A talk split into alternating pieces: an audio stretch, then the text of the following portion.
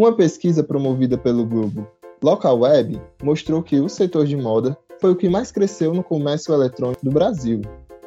Além disso, entre as indústrias nacionais, registrou-se o maior número de vendas durante a pandemia da Covid-19, alcançando a marca de 1,8 milhões de itens comercializados online entre os meses de janeiro e novembro de 2020.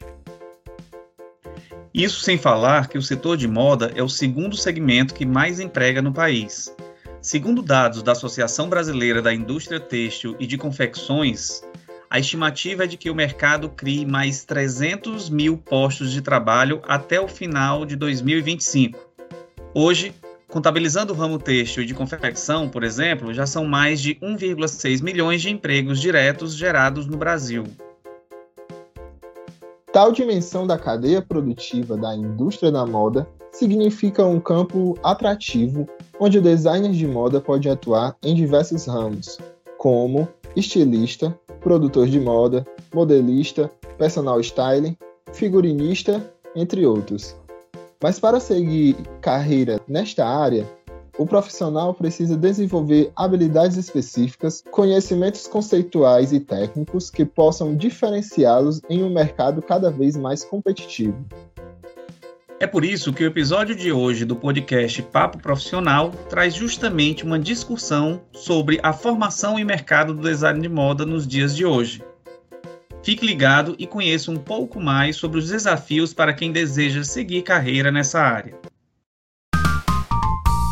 Eu sou Gabriel Henrique. E eu sou Valente Júnior. E este é o podcast Papo Profissional, uma iniciativa da Agência Experimental de Notícias núcleo prático do curso de jornalismo do Centro Universitário Estácio do Ceará. No episódio de hoje, teremos como convidada a coordenadora do curso de Design de Moda da Estácio Ceará, Juliana Pessoa. Ela vai falar um pouco sobre os desafios da formação e atuação profissional no setor de moda do Ceará e Brasil. Mas antes de conversar com a nossa convidada, o Gabriel Henrique tem algumas informações interessantes para compartilhar com a gente. Quais são os destaques de hoje, Gabriel? Nos destaques de hoje, falaremos sobre o crescimento do mercado da moda e como surgem as oportunidades para empreender. A indústria da moda é um segmento tradicional e bastante relevante para a economia mundial. É o segmento de maior faturamento global no e-commerce, com vendas de 527 bilhões anualmente. Além disso, cresce em média de 11,4% por ano, e a expectativa de faturamento para 2025 é de 1 trilhão. O mercado de segunda mão. A indústria da moda é o segundo maior poluente do mundo, ficando atrás apenas do setor petroquímico. O setor tem grandes impactos ambientais. É responsável por 20% de toda a produção de esgoto mundial e 10% de todo o carbono emitido. Com a população cada vez mais informada, o consumo mais sustentável de produtos com menor pegada ambiental é crescente. E foi assim que o mercado de segunda mão começou a se desenvolver e ganhar relevância mundial. Muito bacana, Gabriel. É, realmente pensar em sustentabilidade é uma diretriz nos dias atuais, né? Mas agora nós vamos conhecer mais sobre essa área profissional tão dinâmica. Para conversar com a gente sobre a formação em design de moda, competências e perfil profissional, contamos com a participação da professora Juliana Pessoa. Quais são os principais desafios da formação superior em design de moda na atualidade? Eu acho que hoje o principal desafio é a multidisciplinaridade. Né? Hoje o profissional de moda ele não ele não pode se formar para ser só designer, né? A gente, a cada dia que passa, vê um profissional mais multi, né? Multitarefas, né? Então, ele não é só é, para desenhar, então, ele não é mais contratado só para isso. Então, o aluno, ele tem que, quando entra no curso, né, ele tem que ter conhecimentos gerais do, do, do design, né? entender todas as áreas, entender das ferramentas, né, sobre que você pode trabalhar dentro do design de moda, né? Juliana, quais os caminhos para quem deseja atuar na área? existem funções mais em destaque no cenário local e que exigem competências específicas? Sim, pelas propostas de estágio né, que têm chegado, eu tenho visto muito, é, muito pouco essa questão do, do desenvolvimento do produto. Né? Eu tenho visto muito a questão do marketing, né? cada dia que passa, a área do marketing ela está crescendo muito dentro do, da moda. É, a área do, do coordenador, assim, do coordenador tanto de estilo como coordenador é, de processos, né? Porque hoje é, uma das áreas da moda que é pouco valor, pouco, não que seja valorizada, né? Na verdade, é uma área da moda que poucos querem, né? Essa parte da, da coordenação de, de processos. Então, é uma área que está crescendo bastante, né? Não tem muitos profissionais. É, outra área é a de modelagem, né? Os modelistas. Então, modelista hoje é uma área que falta no mercado e é uma área muito bem paga, muito mais do que você ser desenvolvedor, né? O, modelista hoje talvez seja tão bem pago quanto um estilista, né? Então é uma, são áreas que estão crescendo bastante, né? Essa questão da modelagem, essa questão do, do marketing, né? De entender do marketing digital, entender essa parte de engajamento, entender essa parte de publicação, saber como publicar, que horas publicar, né? Então tudo isso é muito importante no geral, sobre o perfil profissional, que habilidades e competências devem ser desenvolvidas por quem deseja seguir carreira no campo do design de moda? Eu acho que a maior habilidade é ser uma pessoa proativa, né? Então, assim, ser uma pessoa interessada, ser uma pessoa antenada, né? É, que goste de moda, né? Que goste de pesquisa, porque não é simplesmente você chegar, olhar ali dois, três sites criar e acabou. Hoje não é mais só isso. Né? Então, hoje o design de moda ele tem que entender um pouquinho de tudo. Né? Ele tem que entender das principais ferramentas, como quais são os principais aplicativos, quais são os principais programas né, que são usados na moda. E então o aluno hoje ele, ele tem que ter, ser proativo e estar tá atento né, a, a esta nova demanda de mercado e não só, ah, eu vou, quero criar e você só o criador, né? Só o estilista, só ali desenhar. E hoje em dia não existe mais só esse profissional.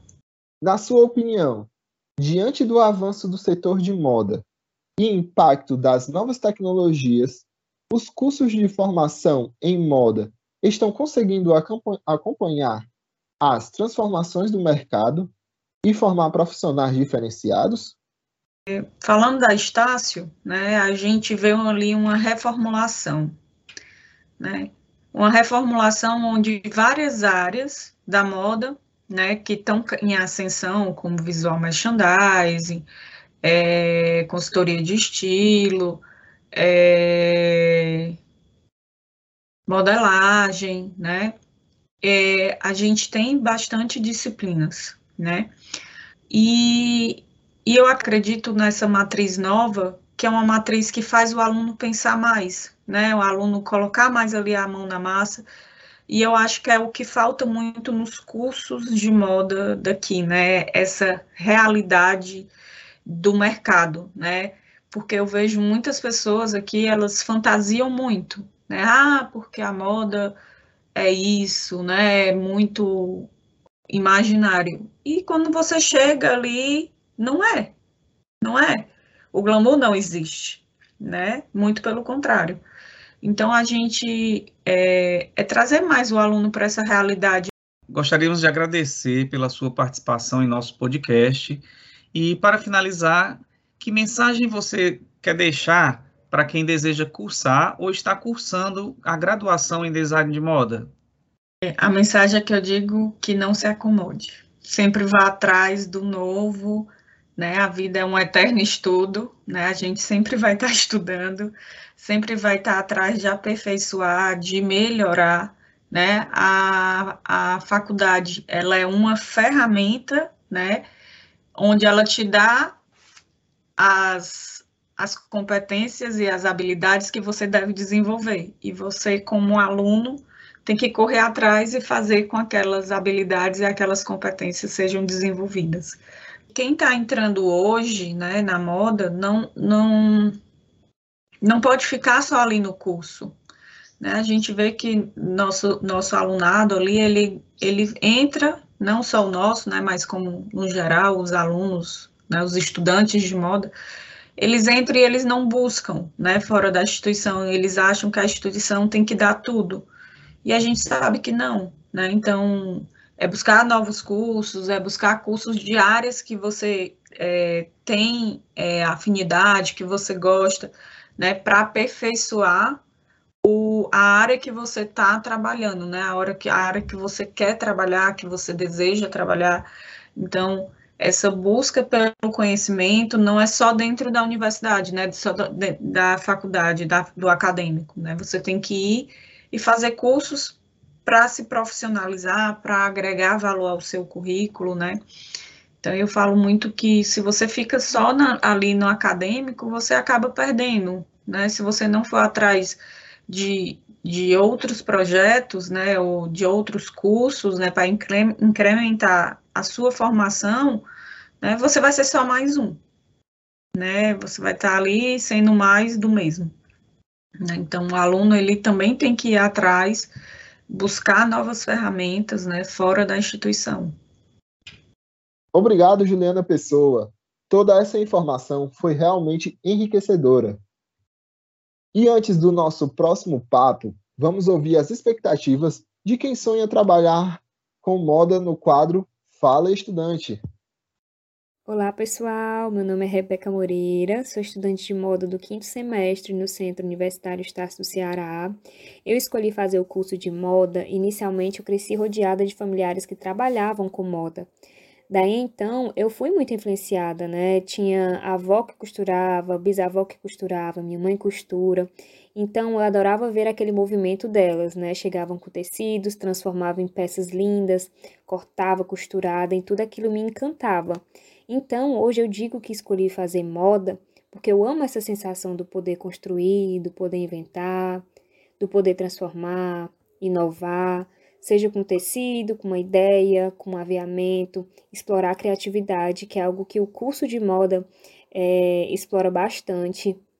É algo que eu pude ver que ao longo do tempo é, é uma, uma área que eu me divirto, é uma área que eu me sinto feliz e super motivada a querer cada vez mais aprender um pouco. E assim chegamos ao fim de mais um episódio do podcast Papo Profissional, sempre recheado de informações relevantes para o desenvolvimento de carreira nas áreas de atuação da economia criativa. E você que está nos acompanhando, fiquem atento à nossa programação. Em breve, você poderá conferir mais um episódio e saber como seguir se diferenciando no mercado, rumo ao sucesso profissional. Até já!